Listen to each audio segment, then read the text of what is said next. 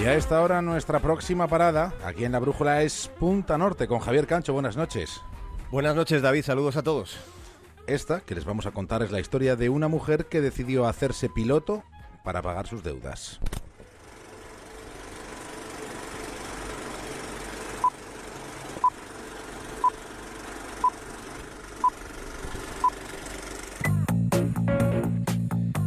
Adrienne Bolán acumulaba deudas por el juego. Ella no era alguien que se dejara impresionar por mesas en las que solo hubiera hombres, pero la señorita Bolán tenía más arrojo que habilidad para manejarse con timbas en las que podía perderse hasta la vida.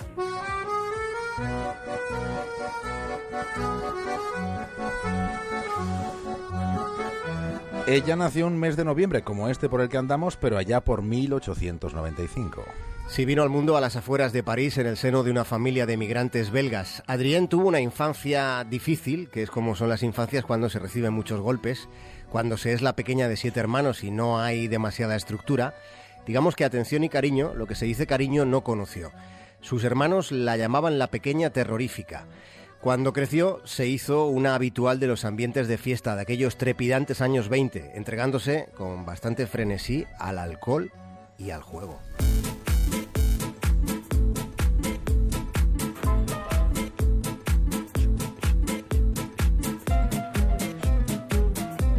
Con la amenaza de una deuda impagada, un amigo suyo la pone en contacto con René Caudron, que era un avispado que se dedicaba a construir aeroplanos. Así fue como Adrien se traslada a Le Cotrois, cerca, muy cerca del Canal de la Mancha.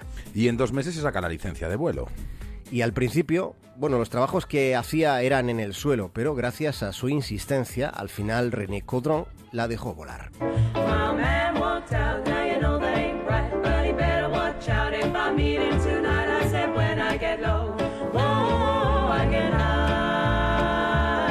Decía que se sentía mucho mejor en el cielo que en la tierra. Así en la tierra y no en el cielo, las muecas machistas eran todavía más frecuentes en aquella época que en la nuestra. Este constructor de aeroplanos decidió dejarla volar porque pensó que podría sacar tajada comercial, pensó que si una mujer lograba pilotar uno de sus aviones, pues entonces todo el mundo pensaría que resultaba sencillo. Pero la señorita Bolan no se dedicó precisamente a hacer rutas sencillas. No, Adrienne fue la segunda mujer en la historia que cruzó el Canal de la Mancha.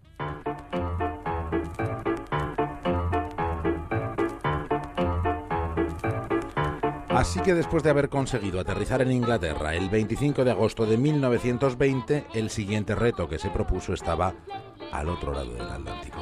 Se propuso algo que ninguna mujer había hecho hasta la fecha, algo que muy pocas personas de hecho habían intentado hasta ese momento, que era cruzar los Andes en avión. Voló a miles de metros de altura, lo hizo sin mapas ni conocimiento previo de la zona, se enfrentó al riesgo de los mortíferos vientos descendentes. Los planisferios no hacen ninguna justicia a lo que, a lo que puede verse desde un avión sobrevolando esos 7.000 kilómetros de largo. Desde ahí arriba pudo contemplar los desfiladeros que también describió después, para enfrentarse a una barrera natural con aspecto de inquebrantable para cualquiera, aunque desde luego no lo fue para ella.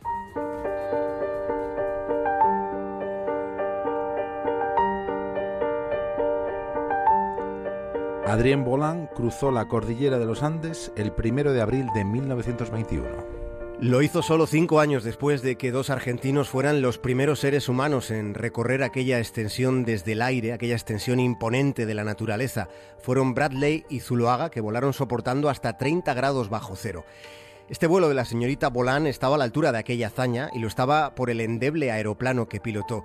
Ella sentía como si tuviera alas por sí misma, palpitaba en su interior tal entusiasmo que sabía que podía enfrentarse a un desafío tan enorme.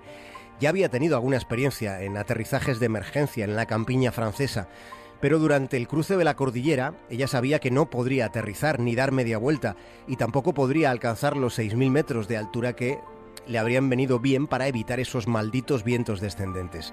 Pero a pesar de todos los inconvenientes, David decide volar, decide vivir, aunque fuera muriendo. A las 6 y 30 minutos de la mañana, un planeador G3 despega hacia la sombra negra de esa cordillera. Y después de cuatro horas, de cuatro horas de un vuelo alucinante, fabuloso, demasiado largo para contar en unos minutos de radio, después de tanta intensidad al límite, después de cruzar el infinito, los chilenos vieron aparecer en el cielo, como escupido por su montaña sagrada, vieron aparecer un aparato volador que aterrizaba al final en la Escuela Militar de Santiago de Chile, en lo que hoy se llama El Bosque. Aquella fue la aventura de una aviadora excepcional, de una mujer descomunal.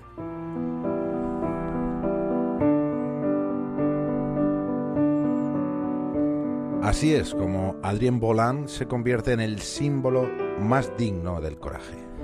El irreductible coraje femenino la mantuvo en el aire, muy por encima de los prejuicios de la época, de prejuicios que siguen en tierra firme tantos años después de aquella fabulosa audacia.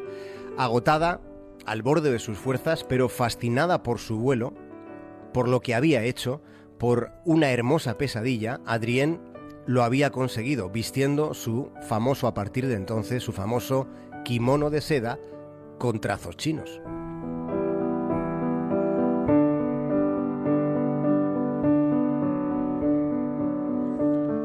Después, de regreso a Buenos Aires, Adrien Bolán fue recibida en la estación de retiro por unas 300.000 personas.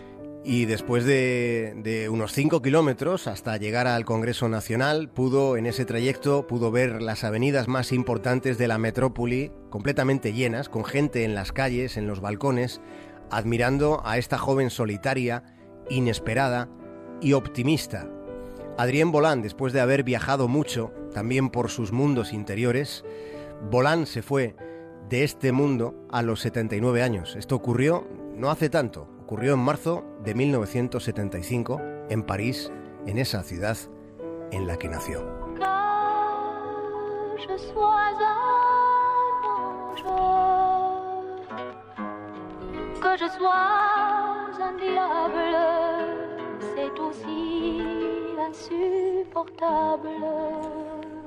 Qué necesario, Javier Cancho, es subrayar el coraje en estos tiempos de dejarnos llevar.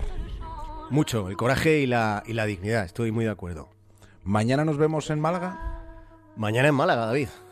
Voy a, voy a ir volando. Pues ahí estaremos.